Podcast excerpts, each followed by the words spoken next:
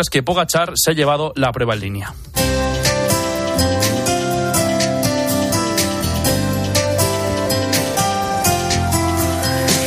Y hoy en el espejo, la reina que popularizó el Belén. Álvaro Real, ¿qué tal? Buenas tardes. Buenas tardes, Iván. ¿Has puesto ya el Belén? No, yo es que es, para eso voy muy tarde, ¿eh? lo pongo muy pegado a la Navidad como tal. Vale, no, bueno, no yo- empiezo en noviembre o diciembre a poner. Yo para la Inmaculada, pero bueno, para, que- para cuando lo pongas, ¿sabes de por A ver. culpa de quién tenemos esta tradición del Cuéntame. Belén? Es una tradición napolitana, pero en España la culpable fue María Amalia de Sajonia y todo comenzó con el pesebre que montó para su hijo, el futuro rey Carlos IV.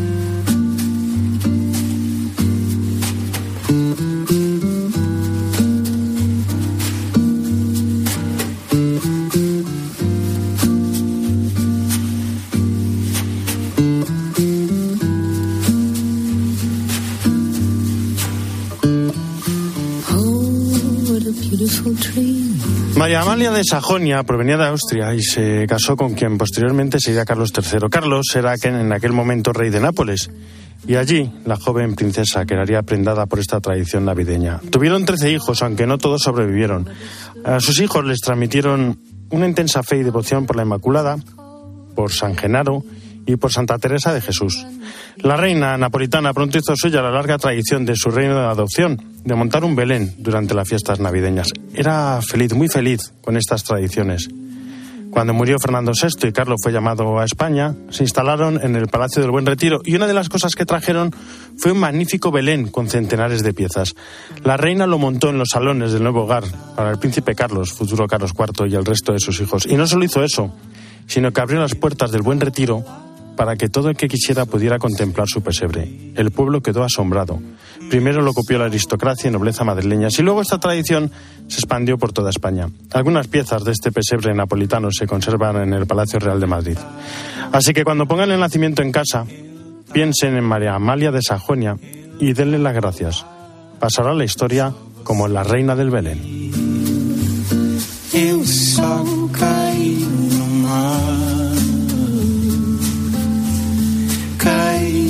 Jesús. ¿Cómo estás? ¿Qué Muy buenas tardes. ¿Tú eres de poner el Belén pronto, tarde? Pues mira, yo por estos días lo pongo y lo tengo por devoción hasta el 2 de febrero, que como sabemos son las candelas y es la prolongación también de la Navidad. Eh, pero eso sí, te digo y añado, sería bueno a lo mejor tal vez, de, no es obligatorio, pero poner a lo mejor el Belén todavía sin el niño para Hombre. entender lo que es el Adviento, no, que a lo mejor, pero sin el niño para hablar de esa esperanza. Pues estamos en este segundo domingo y Álvaro, acabo de encender la segunda vela que dice preparad el camino del Señor, porque además del santo hablamos, nos contextualizamos en este segundo domingo y el Adviento, aunque vaya más rápido que la cuaresma, pero es intenso, con lo cual este, este, hoy hablamos de la esperanza. Juan aparece, como decíamos ayer en el Evangelio, y el Papa ayer cuando bendijo y entronizó el nacimiento en la Plaza de San Pedro, dijo, contemplar el Belén es ver que hay un abismo entre la Navidad que celebramos y lo que es el misterio de la Navidad de verdad. Bueno, pues ahí nos quedamos. Hoy que tenemos a San Juan Damasceno, que es uno de los grandes padres también de la Iglesia, que vivió un poco también la defensa de la fe y que es obispo y doctor de la Iglesia oriundo de Damasco. Y tenemos también a Santa Bárbara, aquella joven, como pasará con Santa Lucía en breve, bueno, pues que se convierte, que su padre la encierra en una torre y cuando dice ella que sigue siendo creyente el padre, hay quien dice que él mismo la decapita o que antes de que la decapitasen la apuñala para evitar esa deshonra para él, mm, el que su hija sea cristiana, y entonces un rayo parte al padre en dos, con lo cual se invoca a Santa Bárbara como abogada y protectora contra las tormentas. El día Mañana tenemos a San Sabas, que es el anacoreta, igual que San Benito es de Occidente, él es el patrón del monacato y de los monasterios en Oriente. El día 6 celebramos al gran San Nicolás de Bari, que sabemos que fue obispo de Licia, que era un hombre generoso como obispo entregado, que su tío era el obispo de Mira, él le sustituyó, y que luego después cuando los turcos invadieron aquella zona fue llevado a Bari, donde un poco está esa gran basílica levantada en su honor. El 7 nos quedamos con San Ambrosio, que es el gran sponsor, por así decirlo, de San Agustín, el que tiene parte de su conversión, y al 8 tenemos a nuestra gran patrona. Siempre decimos Santiago Apóstol Patrón, pero junto con la María Inmaculada que celebramos, y ese día sabemos que España tiene el privilegio de llevar el color azul en las celebraciones en honor de María Inmaculada. El 9 tenemos a Santa Eleucadia y el 10 otra fiesta de la Virgen, para que no perdamos la incidencia mariana que es Nuestra Señora de Loreto. Muchísimas gracias, Jesús Luis. Gracias. Le llaman el árbitro de los hijos de Dios. Su nombre, Edward León. Carlos González nos cuenta su historia. Charlie, ¿cómo estás? Buenas tardes. ¿Qué tal Álvaro? Muy buenas tardes.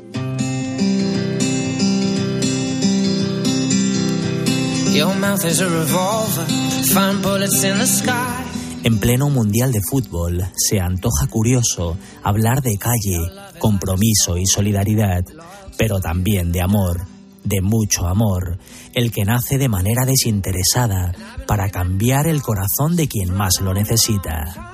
Yo era funcionario, era policía, me jubilé, tocó salir de mi país por denunciar corrupción. Empecé a recibir persecución laboral y luego amenazas de muerte. Edward León tras una carrera ejemplar de 20 años como policía en Colombia, se vio obligado a dejar su país natal tras denunciar una serie de casos de corrupción. Amenazado de muerte, cargó con toda su vida a cuestas y plantó su tienda en España. Pero su vida nunca fue demasiado fácil. Edward se quedó sin nada y viviendo en la calle. Fue difícil en un momento, desolación, tristeza. En ese momento quedé, mi cabeza quedó blanca, eh, no sabía qué hacer. Toqué puertas, iglesia y bueno, Carita me echó la mano en ese momento. Caritas, que no descuida ni uno solo de los gritos de los más necesitados, escuchó su angustia, curó su tristeza y custodió con delicadeza su dolor. Caritas me ayudó, pues primero en la parte emocional, tratamientos con grupos interdisciplinarios, porque obviamente caí en una depresión y ahí pues ya hace la gestión para obtener una plaza, que fue con progestión.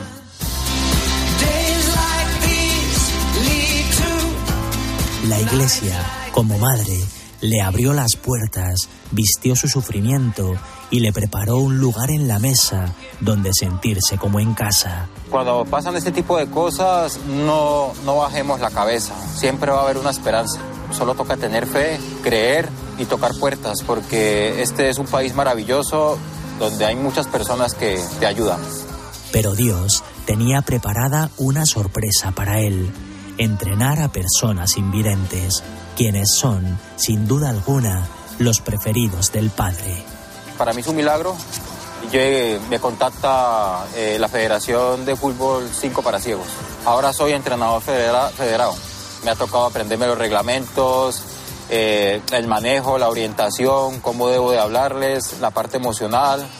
Y ha sido muy bonito, la verdad. Me han dejado una enseñanza y una huella imborrable con estos chavales. Hoy, Edward, asentado en Madrid, mira a la iglesia que le ofreció un hogar y sonríe a corazón abierto, porque Dios, escondido en un simple balón de fútbol, le ha devuelto la sonrisa, el corazón, el aliento y el resto de su vida. Es una sensación muy, muy chévere. La verdad me han, me han dejado un, un aprendizaje bastante bonito.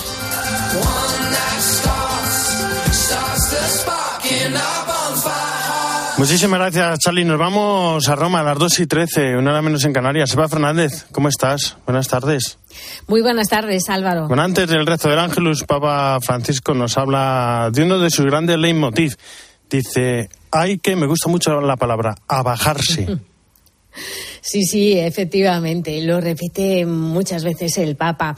Nos ha explicado hoy que para acoger a Dios no importa eh, pues eh, ser muy diestro en todo tipo de arte, sino la humildad. Hay que bajar del pedestal y sumergirse en el agua del arrepentimiento. Y seguro que te refieres especialmente, Álvaro, a esa expresión que, es tan gráfica y, que nos eh, enseña tanto a todos, ¿no? El Papa suele decir, se ve de arriba abajo solo para ayudar al prójimo a levantarse, ¿no? Y el, el pontífice también nos ha lanzado una advertencia contra la hipocresía, que segura es el peligro más grave porque puede arruinar incluso lo más sagrado y por lo tanto estamos a tiempo. El Adviento es la mejor ocasión para conseguirlo. Un momento de gracia, un tiempo de gracia el Adviento es un tiempo de gracia para quitarnos nuestras máscaras y ponernos a la fila de los humildes, para liberarnos de la presunción de creernos autosuficientes, para ir a confesar nuestros pecados y acoger el perdón de Dios, para pedir perdón a quienes hemos ofendido.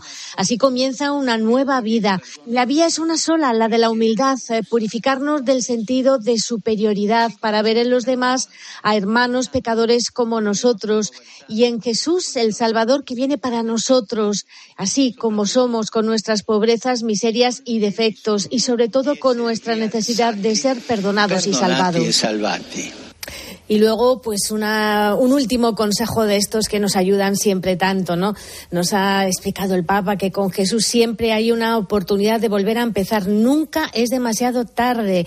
Nos ha dicho tener eh, valentía. Dios está cerca de vosotros y es un tiempo de conversión. Por lo tanto, lo tenemos claro, Álvaro.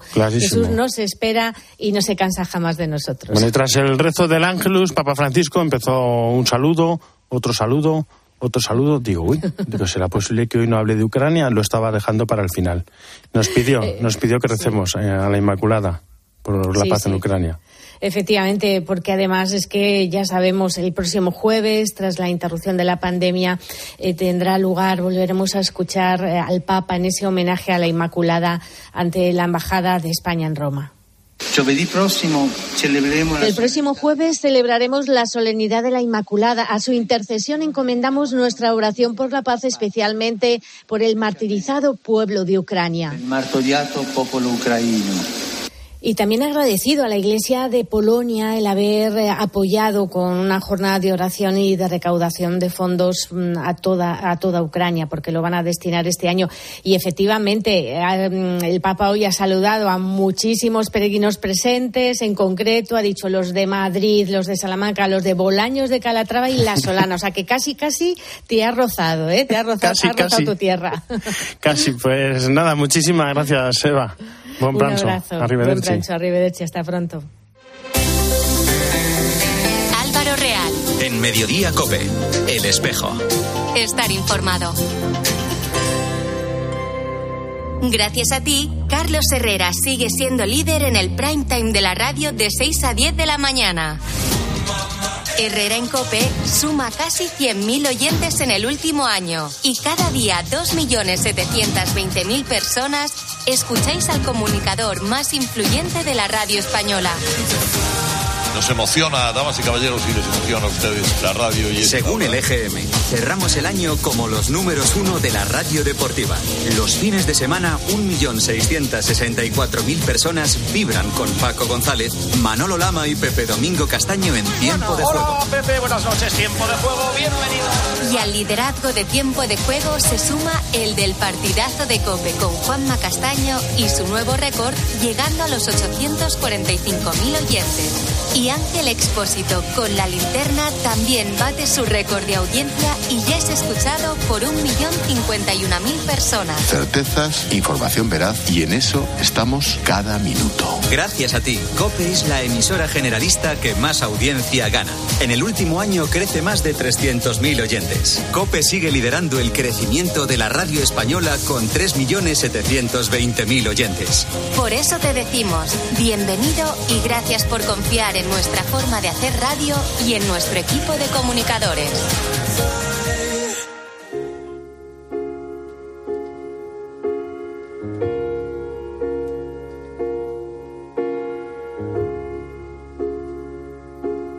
En Mediodía Cope, El Espejo. Estar informado.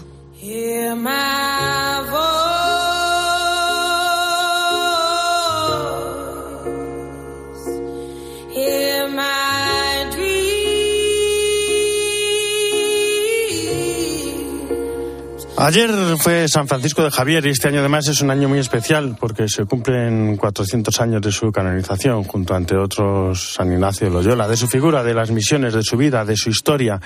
Queremos hablar con Monseñor Francisco Pérez, arzobispo de Pamplona. Monseñor Francisco Pérez, ¿cómo está? Muy buenas tardes. Hola. Buenas tardes, muy bien. Bueno, si alguien, si alguien me preguntara quién es el navarro más universal, creo que yo no tendría dudas, San Francisco de Javier. ¿Por qué su figura ha llegado tanto a todo el mundo? Bueno, pues mira, porque, porque supo invertir bien, invirtió más que en, en su egoísmo, invirtió por amor a Dios su vida y ahí lo tenemos. Cuando se invierte bien, pues después se, se ve los frutos. Si se invierte mal, pues se ve la destrucción, la apatía y, y ya no tiene ningún renombre. Solo la santidad puede lucir. Lo demás, pues no. Porque en su época lo tenía fácil para, para invertir bien, como, como dice. Hombre, él sintió la llamada de, de, de Ignacio cuando le recuerda el Evangelio, ¿de qué te sirve ganar el mundo entero si pierdes tu alma? Y entonces él reaccionó porque quería ser famoso, eh, ganar eh, pues tal vez mucho dinero, tener prestigio social. Y no, él ahí se vio totalmente reflejado de que no buscaba más que el ídolo de sí mismo y es cuando pierde todo y se entrega a Dios. ¿De qué le sirve al hombre ganar el mundo entero si, si pierde su alma? Esa, esa llamada de Dios a San Francisco de Javier, que es una llamada, porque la, historia de los santos es la historia universal, en la historia de todos, es, la llamada que también nos debe servir a todos, a cada uno de nosotros. Sí, unos sienten eh, una frase del Evangelio, otros sienten otra, otros se, se identifican tal vez con alguna parábola, eh, porque están igual alejados de Dios, como el hijo pródigo, y vuelven al Padre pues pidiendo perdón por su vida. Ahí vemos tantísimas experiencias tan ricas, tan hermosas, que uno ciertamente dice, eh, tiene la luz, y esa luz, como dice Jesucristo, lucirá siempre, porque yo soy la luz del mundo. Bueno, además en este mundo de locos, ¿no? De estrés, de, redes sociales, de, velocidad en todo, en, la que vivimos, San Francisco de Javier también nos sirve, ¿no? Para diferenciar lo, aparentemente urgente de lo que es realmente importante. Esto es, esto es. Mira, eh, yo cada día estoy más, más convencido que la verdadera medicina del corazón y en definitiva de la vida es el seguimiento a Jesucristo. Y después cada uno según su vocación pero el seguimiento a Jesucristo. Y de hecho hoy estamos observando que uno de los grandes males de la sociedad es la falta del sentido de la trascendencia. Y esto nos lo están diciendo incluso personas, podemos decir, de otros ámbitos eh, de estudio como es la psicología o la psiquiatría. Cuando falta ese sentido de la trascendencia, lo único que ve uno cuando vive es que esta vida no tiene sentido. Y si no tiene sentido, ¿para qué vivir? Ya estamos observando el gran problema, por ejemplo, del suicidio.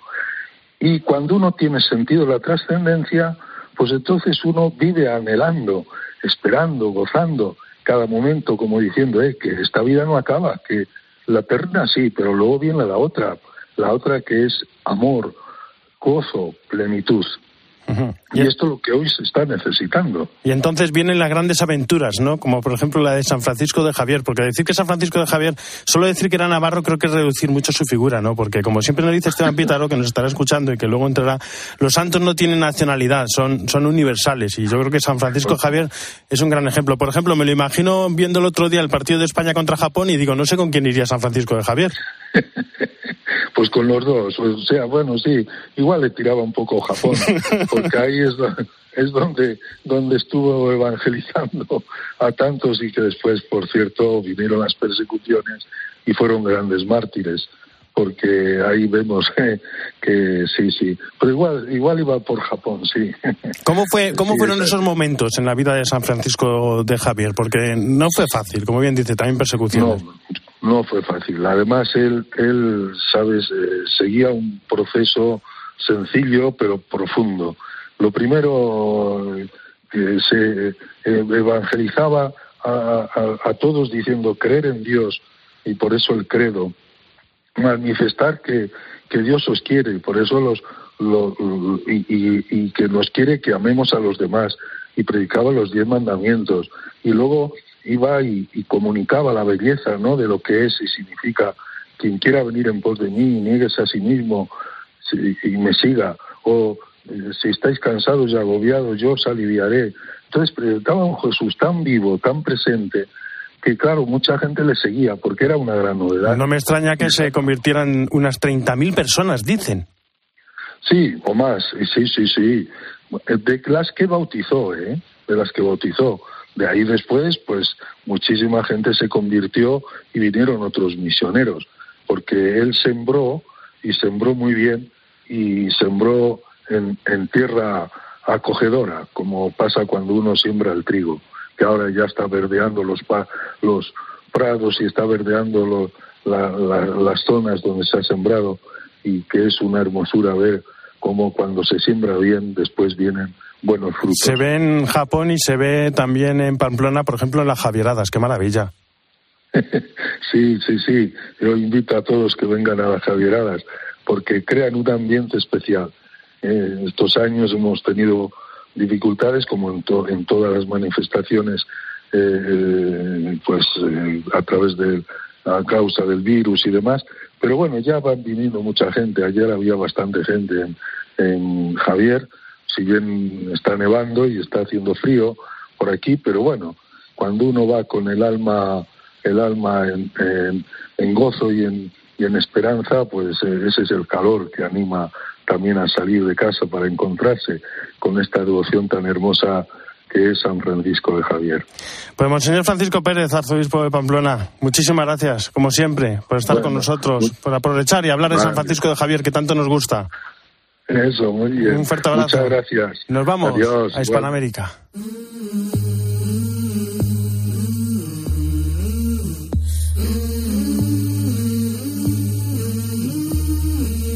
Yo te puedo sentir, aunque no estés ni cerca, yo te puedo sentir, aunque no estés ni cerca, porque te pienso al dormir y te sueño despierta, porque te pienso al dormir y te sueño despierta. Desde Buenos Aires, Esteban Pitaro, ¿cómo estás? Muy buenas tardes.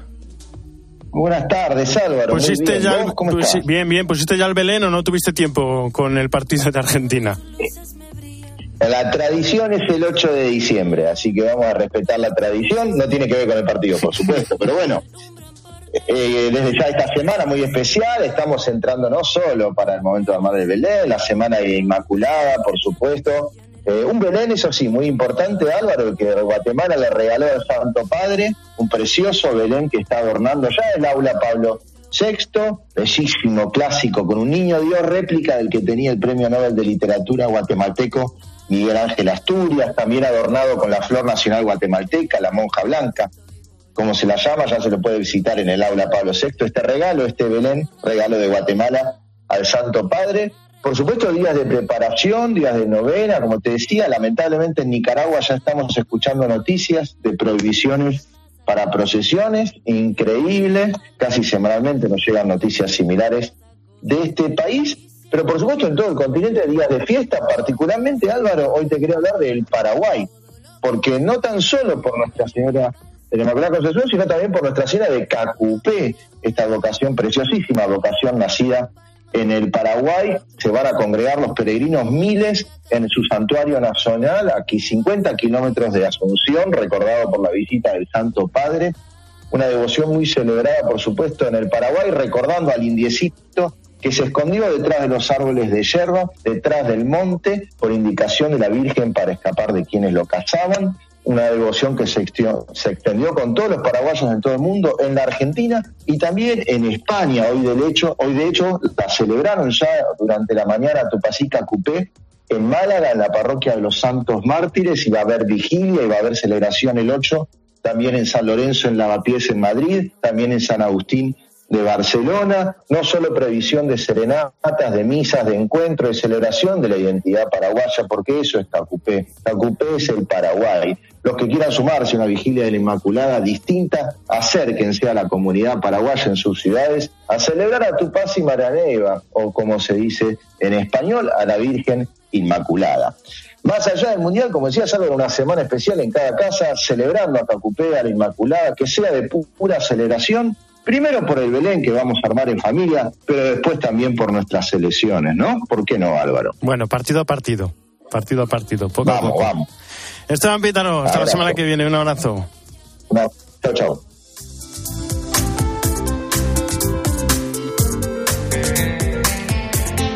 En la producción Jesús Saquistán, en control técnico Natalia Escobar y en control central Luis Ángel González. Ya saben que el espejo no termina, sino que gira y ahora nuestro reflejo se abre hacia mediodía COPE con toda la información nacional e internacional que nos trae Iván Alonso. Iván, ¿qué nos traes hoy? Muy buenas tardes. ¿Qué tal de nuevo, Álvaro? Pues vamos a analizar datos importantes para nuestro país, los de un sector clave en nuestra economía, como es el sector eh, turístico. Datos, cifras para este macropuente de la Inmaculada, eh, de la Constitución en el que estamos ya inmersos y que seguro que muchos de vosotros pues os habéis cogido, al menos uno de los dos y quien más, quien menos, el más afortunado o la más afortunada casi toda la semana.